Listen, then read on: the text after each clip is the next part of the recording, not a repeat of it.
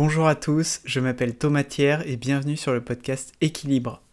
Merci beaucoup pour euh, tous vos retours positifs et constructifs sur les épisodes, pour euh, vos photos de livres que vous avez achetés après les avoir découverts dans le podcast.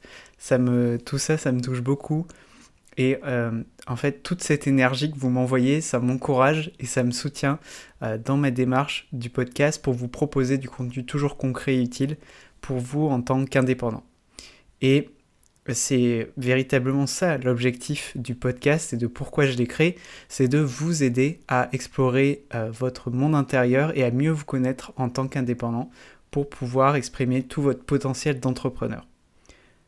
Pour ceux et celles qui ne me connaissent pas encore, je suis coach business et bien-être personnel et j'accompagne les coachs freelance et thérapeutes à, à impact positif à développer une activité qui soit profondément alignée audacieuse et durable.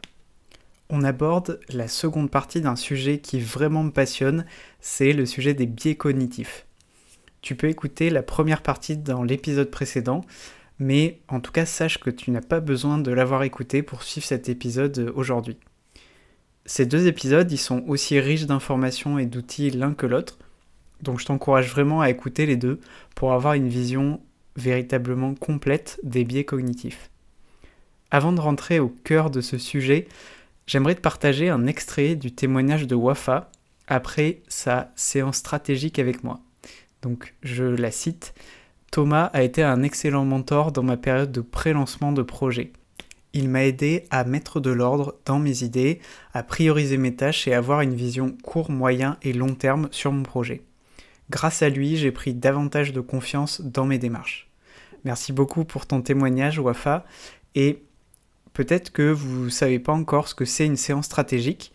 En fait, ça consiste en une heure de coaching ensemble où on identifie un sujet prioritaire que tu rencontres dans ton entreprise à impact positif et on prend du recul et on recherche des pistes qui te permettent de débloquer la situation. Si tu es intéressé pour réserver ta séance stratégique, le lien est dans les notes de l'épisode. Alors, de quoi on va parler aujourd'hui? Je vais d'abord te résumer rapidement qu'est-ce qu'est un biais cognitif, puis je te partagerai quels sont les 5 biais cognitifs auxquels être vigilant en tant qu'indépendant pour euh, soi et ses clients potentiels ou actuels. Avant d'attaquer cette euh, partie, euh, du, en, tout cas avant, d'entrer dans le vif du sujet, quelques petits conseils et rappels.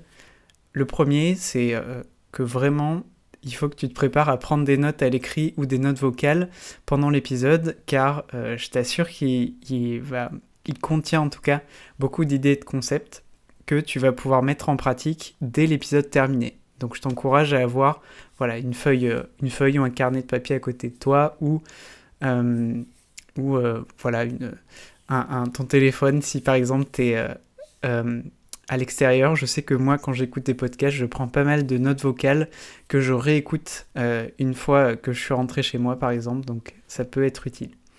Deuxième petit euh, conseil ou rappel, je n'ai pas de formation spécialisée en neurologie ou de formation scientifique générale, et donc certaines informations que je vais te partager aujourd'hui pourront être incomplètes, voire erronées. Euh, et donc je m'en excuse par avance pour ça. Euh, en tout cas, sache que j'essaie de faire la recherche la plus poussée possible et en te donnant des références pour, des références, pour chaque sujet. Pour pouvoir te proposer un contenu compréhensible rapidement sur des sujets qui sont parfois profonds et complexes, je suis obligé de te résumer et ou de négliger volontairement certains détails ou certaines explications. Voilà, c'était des petits points euh, assez euh, simples mais importants que je tenais à te rappeler. Maintenant, c'est parti, on rentre dans le vif du sujet. Je vais te résumer qu'est-ce qu'est un biais cognitif. Pourquoi un résumé? Parce que j'explique en détail la définition et les différents aspects des biais cognitifs dans euh, la première partie qui est en fait l'épisode précédent.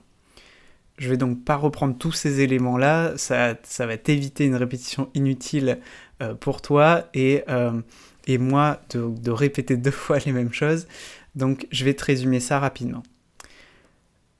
Il faut savoir que notre cerveau, il crée des modèles mentaux pour tout dans notre vie, dont des réflexes de pensée et d'action qu'on appelle automatiques. Et dans de nombreuses situations, ce système-là de réflexes de pensée et d'action automatique, il fonctionne plus parce qu'il y a des biais qui apparaissent et qui nous conduisent à des erreurs de jugement et d'interprétation. Voilà, donc j'ai essayé de te le résumer de façon très simple et, euh, rapide.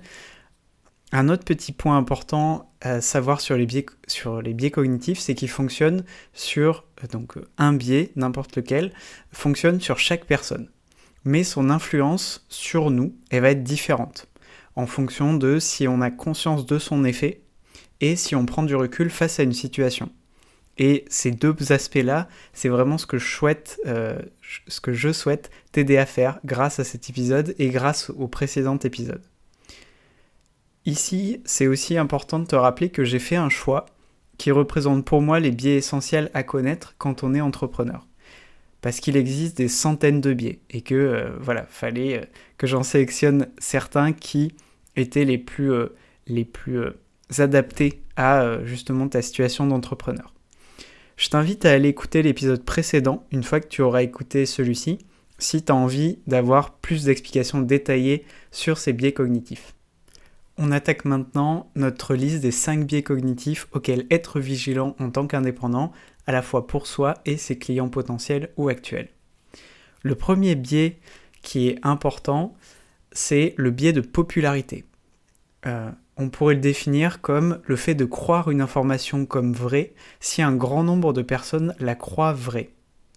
Je vais donner plusieurs exemples euh, pour chacun des biais, à la fois qui concernent la vie quotidienne, que justement euh, dans l'exemple dans lequel tu vas peut-être te retrouver, et des exemples euh, des situations que tu vas retrouver toi en tant qu'entrepreneur. Donc un exemple de vie quotidienne pour ce biais de popularité, c'est quand par exemple euh, un post sur Instagram a 100 000 likes par rapport à un post qui a 50 likes. On considérera souvent le premier post comme une source d'information fiable et le second comme beaucoup moins fiable. Ce que tu peux retenir, c'est que plus un post est populaire, plus on le trouvera fiable et de qualité. Mais ça signifie pas forcément que c'est la réalité. Maintenant, je vais te prendre un exemple euh, d'une situation que tu as vécu ou que tu vas peut-être vivre en tant qu'entrepreneur ou que tu vis, euh, qui est lié à ton nombre d'abonnés, à tes comptes ou à tes profils sur les réseaux sociaux. Une idée qui est répandue, c'est que tu as besoin d'avoir un grand nombre d'abonnés à tes comptes sur les réseaux pour développer ta clientèle quand tu es entrepreneur. Tu as peut-être déjà entendu cette idée euh, quelque part, euh, voilà. Et ça signifie en gros que tu aurais besoin d'être populaire pour développer son activité, sous-entendu d'être populaire auprès du plus grand nombre. Mais si on prend ton, ton cas en tant qu'indépendant, mais tu vas voir que c'est pas forcément utile d'être justement populaire auprès de beaucoup de monde si tu es indépendant et selon ton activité. Par exemple, si tu es un coach qui fait des accompagnements individuels, t'as pas besoin d'avoir des centaines de clients par an. Tu as peut-être besoin d'en avoir 10, 15, allez, 20 grand maximum. C'est pareil si euh, c'est les mêmes situations si par exemple tu es freelance ou tu es thérapeute. L'idée, ça reste que euh, il vaut mieux avoir peu d'abonnés avec qui tu as des interactions régulières plutôt que beaucoup d'abonnés avec qui tu n'échanges jamais. Et au fond, j'aimerais te partager deux facteurs qui vont inciter une personne à réellement te suivre sur les réseaux. Premier facteur, c'est le fait qu'il y ait une forte valeur perçue qui se dégage de tes contenus. Euh, la forte valeur perçue, va être euh, fonction de si tu abordes des sujets qui touchent les personnes qui te regardent, si tu apportes un nouvel angle ou un nouveau point de vue sur des sujets importants pour eux, si tu partages ton quotidien d'entrepreneur en étant authentique, et la liste est, très longue. Je ne vais pas la, continuer ici, mais tu vois l'idée. Et le deuxième facteur qui va faire que une personne va te suivre sur les réseaux, c'est les interactions régulières de tes abonnés avec tes contenus. Ça va être les likes euh, sur un post, ça va être les commentaires, ça va être les réponses à tes sondages en story Instagram, euh, etc. Donc, il y a bien sûr d'autres facteurs, mais ces deux facteurs, forte valeur perçue qui se dégage de tes contenus et des interactions régulières avec tes donc de tes abonnés avec tes contenus, c'est deux facteurs très importants à garder en tête et à favoriser justement sur tes comptes et tes réseaux. Une deuxième situation où le biais de popularité joue quand tu es entrepreneur, c'est la relation client. Donc il y a plein d'idées répandues sur la relation client. Je t'en ai pris une euh, parmi celles-ci, c'est le client est roi. Tu as sûrement déjà entendu, le client est roi, et ça signifie en gros qu'on doit répondre à tous ses désirs, quels que soient euh, ses désirs, justement. Alors, c'est vrai parce que toi, en tant qu'entrepreneur, tu réponds aux besoins de tes clients avec une ou plusieurs solutions. Mais la relation client, c'est pas euh, un roi et quelqu'un qui le sert. La relation client, c'est véritablement c'est une collaboration, c'est un partenariat, tu vois. C'est un client qui a une problématique et qui a des objectifs. Vous posez ensuite ensemble un cadre qui est à la fois clair et délimité pour cette collaboration c'est-à-dire un cadre qui convient aux deux parties. Et je t'assure que ce, cadre clair et délimité, déjà il y a peu d'indépendants qui le font vraiment. Donc toi, rien qu'en le faisant, euh, justement en posant ces, bases avec ce cadre, dans tes relations clients, déjà tu te démarques euh, d'autres indépendants. Ensuite, un autre élément de la relation client qui est important, c'est de parler des problèmes dès qu'ils surviennent. Tu vois, il y ça sert à rien de mettre les problèmes sous le tapis parce que forcément ça va ressortir, euh, que ce soit pendant ton accompagnement, ta mission ou à la fin au moment du bilan avec ton client. Euh, et bah, peut-être que ça va jouer sur est-ce que ton client va renouveler sa confiance qu'il a mis en toi, est-ce que tu l'as aidé à atteindre ses objectifs, et sinon peut-être que ça dépendait des problèmes que vous n'avez pas abordés euh, au moment où il, le fallait, tu vois? Donc il faut aussi se, penser à cet élément-là et euh, le fait de, de savoir qu'il a une problématique et des objectifs, de poser ensemble un cadre clair et délimité et de parler des problèmes dès qu'ils surviennent, ça a énormément d'avantages parce que tu as 90% des malentendus qui sont évités, les choix, les choix sont faits plus rapidement et il y a une véritable confiance qui s'installe entre vous. Maintenant, on va passer au deuxième biais qui euh, est vraiment important, enfin en tout cas auquel il faut être vigilant en tant qu'entrepreneur, c'est le biais de sélection et de confirmation. C'est comme ça qu'il s'appelle. Euh, on pourrait le définir comme le fait de ne prendre en compte que les informations qui renforcent nos opinions, nos convictions et nos croyances, en rejetant comme fausses toutes les autres idées. Donc tu as sûrement, tu as peut-être déjà entendu parler de ce biais quelque part. En tout cas, c'est un biais qui est très important à connaître euh, pour toute personne et en particulier quand, tu es entrepreneur. Donc un exemple de la vie quotidienne où ce biais de sélection et de confirmation y joue, c'est quand on parle de sujets de société euh, importants et majeurs. Ces sujets, ils créent souvent deux positions radicalement opposées. Je t'ai pris l'exemple d'un sujet euh, sur la santé qui est malheureusement très voire trop actuel, c'est la situation liée au Covid-19 pour ce sujet-là, certains sont pour la vaccination, d'autres sont absolument contre. Certains pensent que ce virus a une origine naturelle, d'autres pensent qu'il a été fabriqué volontairement par l'homme. En gros, il y a voilà, tous les avis, toutes les, toutes les nuances. Et au milieu de ces extrêmes, il y a évidemment toutes les nuances, mais on voit souvent ces deux positions radicales. Chaque camp a ses arguments qui pour lui sont parfaitement valables, et il ne considère pas du tout les arguments du camp opposé. Un autre élément important, c'est que euh, comment tout ça remet de l'énergie dans la machine, entre guillemets, c'est que bah, les intervenants des deux camps, ils sont invités dans les médias, et ces intervenants-là, par leur prise de parole, ils renforcent ces positions opposées. Et c'est exactement le même mécanisme qui se passe sur les réseaux sociaux, euh, voilà, où les, deux positions opposées se, se répondent. Et cette médiatisation, ça consolide la conviction de ceux qui sont dans chaque camp en fait. Donc chaque camp reste sur sa position sans faire un pas pour écouter les idées de l'autre camp. Donc maintenant je vais te prendre une situation euh, donc, liée à l'entrepreneuriat où ce biais de sélection et de confirmation s'applique. Ça concerne les modèles de pensée majoritaires quand on entreprend il y a pas mal euh, d'idées populaires sur l'entrepreneuriat qui circulent. Tu en as peut-être entendu parler euh, de certaines. Euh, et donc je, vais t'en parler, donc ça, va peut-être résonner chez toi. Le fait de travailler 80 heures par semaine pour réussir a aussi son opposé, qui est de travailler 10 heures par semaine pour être libre et sans attache. Une autre opinion populaire, c'est celle, le fait d'être indépendant, c'est vivre uniquement de son activité et ne dépendre de personne d'autre que de soi, finalement. Et une dernière euh, idée populaire, c'est le fait que tu as besoin absolument d'un business plan euh, pour te lancer. Et son opposé, bah, vas-y au feeling, lance-toi et tu vas trouver des bons clients qui payent bien. On peut être tenté de croire que l'une ou l'autre de ces opinions, ça va être la, réalité unique pour euh, réussir en tant qu'entrepreneur. Parce qu'on voit de nombreuses personnes qui renforcent euh, l'une ou l'autre de ces opinions euh, aussi sur les réseaux, et donc ça fonctionne exactement comme le même mécanisme lié au Covid-19 dont je viens de te parler. Lié à cette médiatisation en tout cas. Mais la réalité, elle n'est pas binaire. C'est comme beaucoup de choses dans la vie en fait.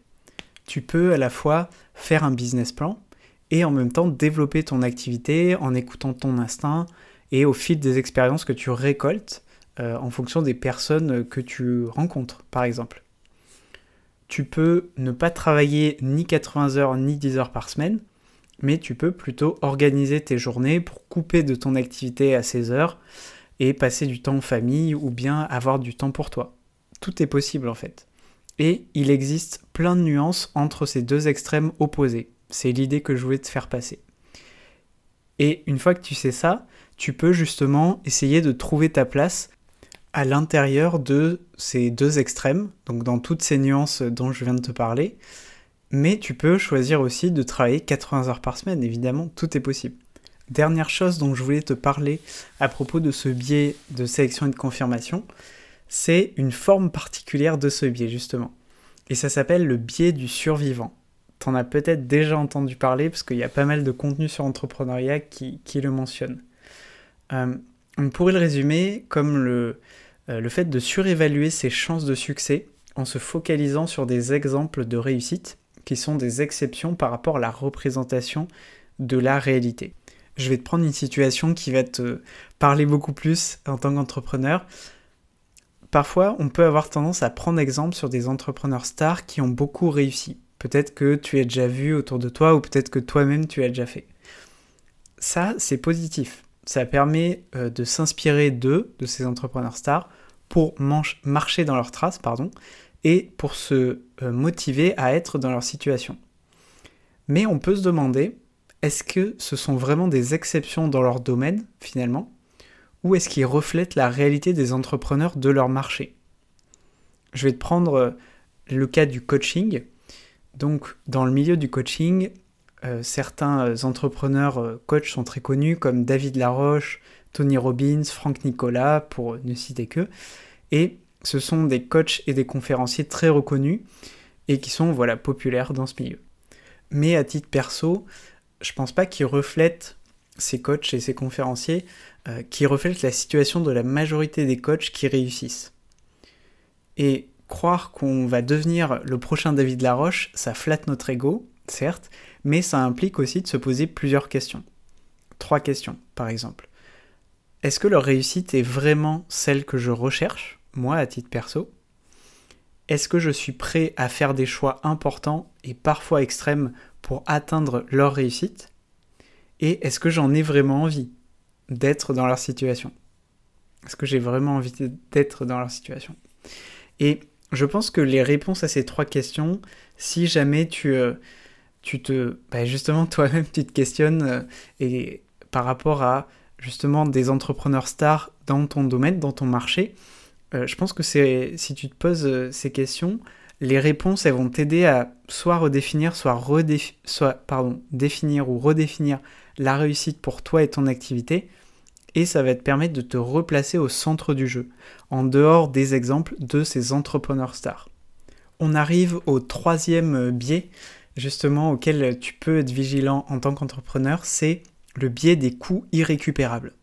Si tu devais retenir qu'un seul biais de cet épisode d'aujourd'hui, retiens vraiment celui-ci. Il est super important. On peut le définir comme le fait de prendre la décision de rentabiliser les dépenses passées, qui sont des sommes pourtant irrécupérables, pour ne pas gâcher son investissement initial malgré un contexte défavorable. Là, ça peut te paraître un peu théorique, mais je vais te prendre des exemples et ça va beaucoup plus te parler, je pense. Un premier exemple dans la vie quotidienne, celui de l'abonnement à une salle de sport. Peut-être que toi-même t'es déjà abonné à une salle de sport d'ailleurs, euh, ou que tu connais des gens qui y sont abonnés. On aura une tendance forte à aller plus souvent dans une salle de sport pour laquelle on paie un abonnement plus cher par mois, et aller moins souvent dans une salle pour laquelle l'abonnement est moins cher. Et pourquoi? Parce que l'investissement plus important dans l'un des deux abonnements nous incite véritablement à continuer d'aller dans une salle plutôt que l'autre. Un second exemple qui euh, à la fois change de dimension et euh, est très célèbre aussi euh, par rapport à ce biais des coûts irrécupérables, c'est celui de l'avion Concorde. Le Concorde, donc, il a été mis en, exploitation de la fin des années 70 jusqu'au début des années 2000 à peu près, et un un élément important là-dessus, c'est que sur ce projet Concorde, des investissements énormes ont, été faits dans le développement de cet avion qui était révolutionnaire pour l'époque. Et donc ces investissements ont été faits par les gouvernements euh, britanniques et français. Et ces deux gouvernements, ils ont continué d'investir malgré le fait que ce projet, c'était un véritable échec commercial. Il n'y a, pas, a pas vraiment d'autres mots. Euh, pour euh, plein de facteurs, je vais t'en citer quelques-uns. Il avait une consommation énorme en carburant qui rendait l'utilisation de l'avion déficitaire. Donc dès qu'il était sur le tarmac et qu'il décollait, bah, c'était, il y avait un déficit commercial. il y avait seulement deux compagnies d'aviation dans le monde qui l'utilisaient. Enfin bref, c'était voilà, commercialement, c'était pas, c'était pas la réussite de l'année. Et ces deux gouvernements, pourquoi ils ont continué d'investir? C'est que, en fait, il voulait ne pas gâcher l'argent investi depuis le départ. Mais si on regarde bien, euh, enfin, si tu as bien compris que justement la situation n'était pas du tout favorable à ça, euh, prendre une telle décision de continuer à investir, c'était tout bonnement irrationnel. Et cette décision irrationnelle qui a été prise par rapport à la situation réelle à l'époque, voilà, c'est un cas concret de biais des coûts irrécupérables. Et maintenant, je vais te prendre une situation euh, dans laquelle le biais des coûts irrécupérables est à l'œuvre quand on est entrepreneur. C'est par exemple le cas quand on investit une grosse somme dans un projet ou une activité qui ne fonctionne finalement pas et qu'on continue d'investir. Je vais te prendre l'exemple d'une entreprise qui, euh, au lieu de subir les coûts irrécupérables, euh, je vais te montrer comment elle les a évités. Et cette entreprise, c'est Longue Longue Vue, ça a été créé en juin 2020 par Valentin Decker et Jean-Charles Curdali. Ils euh, le créent parce que ils ont euh, en fait un amour commun pour les livres et ils ont aussi identifié un problème sur ce marché. Et ces deux facteurs-là, ça va les pousser à faire un projet innovant dans ce domaine du livre. Longue Vue, c'est quoi? C'est, en tout cas, c'était quoi? C'était un abonnement mensuel à une box de, livres qui étaient des biographies inspirantes et il y avait une communauté en ligne où les abonnés y pouvaient échanger ensemble. Voilà globalement euh, longue vue. Pour lancer leur projet, ils font une campagne de financement participatif sur Ulule. Tu connais sûrement le principe, c'est devenu assez connu. Et de l'extérieur, cette campagne est cartonne. Clairement, euh, on les voit partout. Euh, moi, je me rappelle à l'époque, euh, on les voyait souvent sur les réseaux, notamment LinkedIn. Mais cet extérieur-là, il contraste avec les coulisses. Parce que dans ces coulisses, ils savent, eux, qu'ils ont besoin d'avoir un certain nombre d'abonnés pour être rentables sur leur projet. Et au final, ce nombre d'abonnés, il n'est pas atteint à la fin de la campagne.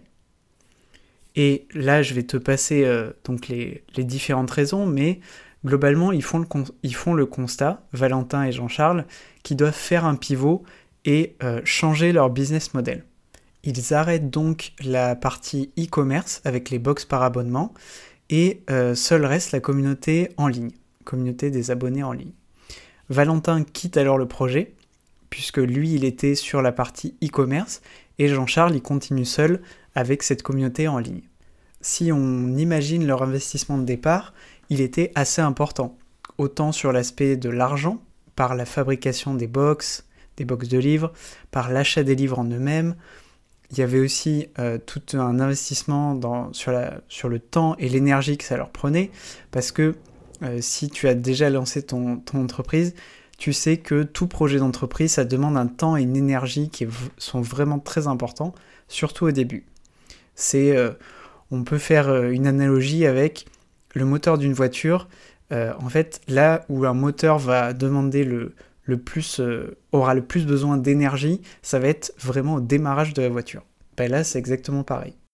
Ils auraient pu, euh, ce duo, continuer encore et encore, mais ils ont eu, selon moi, une bonne approche pour justement contrer ce biais des coûts irrécupérables.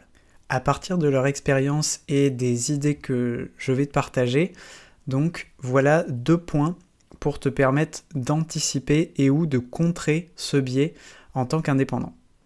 Le premier point, c'est le fait de pouvoir prendre du recul, voire de solliciter un avis extérieur sur la situation. Si par exemple tu sens que ton activité ne se développe pas ou peu, c'est euh, un, cas concret qui peut, euh, qui peut t'arriver ou qui euh, peut être déjà arrivé. Donc prendre du recul et solliciter un avis extérieur sur la situation. Deuxième élément pour anticiper ou contrer ce biais, c'est avant de démarrer un projet, plutôt que faire un gros investissement dans un seul projet, tu peux choisir d'investir dans plusieurs petits projets qui ont un objectif similaire au projet initial. Par exemple, si on prend le cas d'une stratégie de prospection, tu pourrais tester plusieurs stratégies en parallèle pour te permettre de savoir laquelle fonctionne le mieux plutôt que de tester une seule stratégie et de tout miser sur cette stratégie-là. Tu vois, l'idée c'est, comme on dit, de ne pas mettre tous ses œufs dans le même panier. En tout cas, c'est l'objectif. Et euh, justement, pour euh, finir sur cet objectif, euh, l'idée, ça reste d'investir ton argent, ton temps et ton énergie dans une direction qui est à la fois pertinente et qui a du sens, en apprenant tes expériences vécues de façon continue. C'est exactement ce que tu peux retirer de cet exemple sur donc cet exemple d'entreprise avec longue vue et de ces deux points que je viens de te partager pour anticiper et ou contrer ce biais en tant qu'indépendant. Le quatrième biais euh, donc, auquel il faut être vigilant en tant qu'indépendant, c'est le biais d'autocomplaisance. Il peut se définir comme une tendance à attribuer la cause de sa réussite à ses qualités propres, donc qui sont des causes internes, et ses échecs à des facteurs qui ne dépendent pas de soi, donc des causes externes, tout cela afin de maintenir une image de soi positive.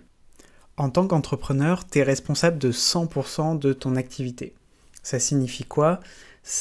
Euh, ça signifie en fait que tu es responsable de tout ce qui se passe dans ton activité, à la fois des réussites comme des échecs. L'échec, il est parfois mal compris et mal interprété par les entrepreneurs. C'est euh, quelque chose que j'ai que j'ai euh, retiré de tous les accompagnements de clients que j'ai eu en coaching et de tous les entrepreneurs que j'ai pu côtoyer sur les réseaux ou, en réel. Et ce mot euh, d'échec, il est même parfois banni de certains contenus sur entrepreneuriat. Mais je pense que notre vision de l'échec, elle dépend avant tout de la façon dont on construit notre vision du monde. Je vais pas te détailler euh, les choses sur ce sujet ici parce que j'ai fait un épisode entier sur euh, voilà sur l'échec. C'est l'épisode numéro 4. Donc je t'invite à faire pause tout de suite ou aller l'écouter après. Le dernier biais que je voulais te partager aujourd'hui, c'est le biais de conformité.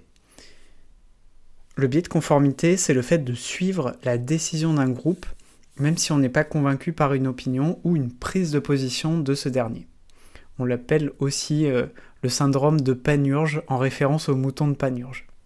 Une des explications possibles de ce biais, elle a été donnée par une étude de l'université de Princeton aux États-Unis en 2013. Donc on a une zone du cerveau qui s'appelle l'insula, et cette zone-là s'activerait quand on perçoit un risque de se faire rejeter par un groupe, par euh, n'importe quel groupe. Ce risque, il est vécu comme une pression, et on peut donc changer notre opinion ou adopter celle du groupe pour se conformer à son opinion. Dans quelle euh, situation maintenant ce biais peut t'influencer euh, en tant qu'entrepreneur, il peut t'influencer quand tu es dans un groupe d'entrepreneurs ou quand justement tu as un entourage proche. Pour le cas du groupe d'entrepreneurs, il existe des modèles de pensée majoritaire sur l'entrepreneuriat. Donc ça, je te l'ai partagé euh, dans un des biais euh, plus tôt dans l'épisode. Donc ça signifie que un groupe peut véhiculer un ou plusieurs de ces modèles-là, que ce soit par ses membres, par ses contenus. Euh, voilà, il y a pas mal de façons de, de, diffuser. et ça, en fait, ce que je te dis, c'est juste, c'est que c'est pas une critique, c'est juste un fait, voilà, qui peut se, se vérifier.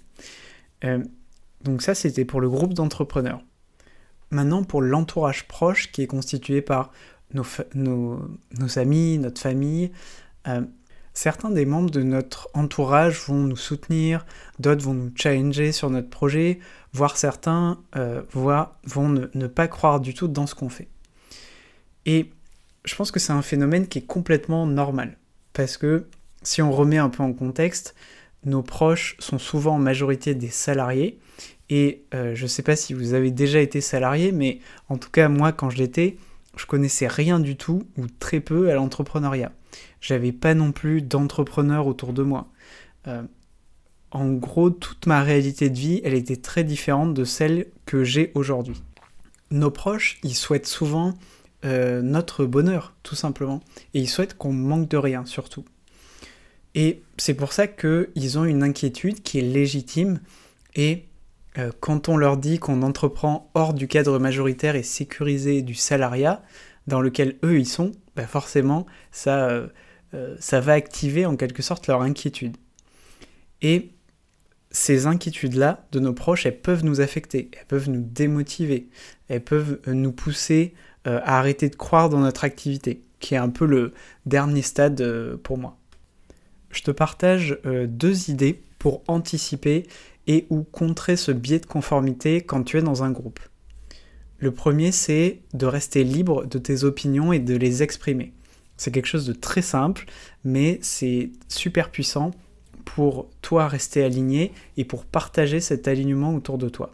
La deuxième idée, c'est que tu peux prendre du recul et te poser cette question, euh, la question que je vais te partager, si jamais tu vis une situation qui touche à un sujet important pour toi dans un groupe. Cette question, c'est est-ce que ton raisonnement se fait par rapport à tes pensées ou par rapport au groupe? Je t'assure que si tu es dans cette situation et que tu te poses cette question, ça va t'aider vraiment énormément à justement faire le tri entre euh, ce qui est intéressant à prendre dans cette situation pour toi et ce qui euh, n'a pas forcément d'intérêt. On arrive maintenant à la fin de cet épisode. J'espère qu'il t'a plu. En tout cas, je t'invite à mettre une note et un commentaire au podcast sur ta plateforme d'écoute préférée, si jamais justement il t'a plu et si tu veux me le dire. Euh, merci à Romain Lim qui a écrit, je le cite, un super podcast minimaliste et efficace. Thomas décortique le développement personnel sans tomber dans la facilité. Il donne des clés pour exprimer son potentiel d'entrepreneur en travaillant d'abord sur soi. Merci beaucoup Romain. Et euh, tu te demandes sûrement pourquoi je t'invite à chaque fin d'épisode à, mettre un commentaire et une note, parce que ces, euh, ces commentaires et ces notes, ça m'aide à faire connaître le podcast à davantage d'indépendants qui ont les mêmes aspirations que toi, c'est-à-dire euh, qui veulent explorer leur monde intérieur et mieux se connaître. Tu peux aussi partager l'épisode et le podcast autour de toi. Et d'ailleurs, je te lance un petit défi celui de partager cet épisode à deux amis entrepreneurs autour de toi. Tu peux aussi me taguer dans un post ou une story sur LinkedIn et Instagram euh, en utilisant mon nom de compte. Je te mets tous les liens vers mes comptes dans les notes de l'épisode. Si à ce stade, après euh, plus de 30 minutes, tu encore là, bah déjà merci beaucoup. C'est un signe que ce contenu, il t'intéresse. Tu es peut-être coach, freelance ou thérapeute à impact positif et peut-être que tu te sens bloqué sur des sujets importants, ce qui freine ton développement d'activité. Si c'est le cas, je te propose d'en discuter durant une séance stratégique d'une heure. Ensemble, on va faire le point et on explorera des pistes pour te permettre de débloquer justement cette situation. Le lien pour réserver un créneau pour euh, réserver ta séance et à retrouver encore une fois dans les notes de l'épisode. Merci beaucoup pour ton attention. J'espère encore une fois que l'épisode t'a plu. Prends soin de toi. À très bientôt pour un nouvel épisode. Salut.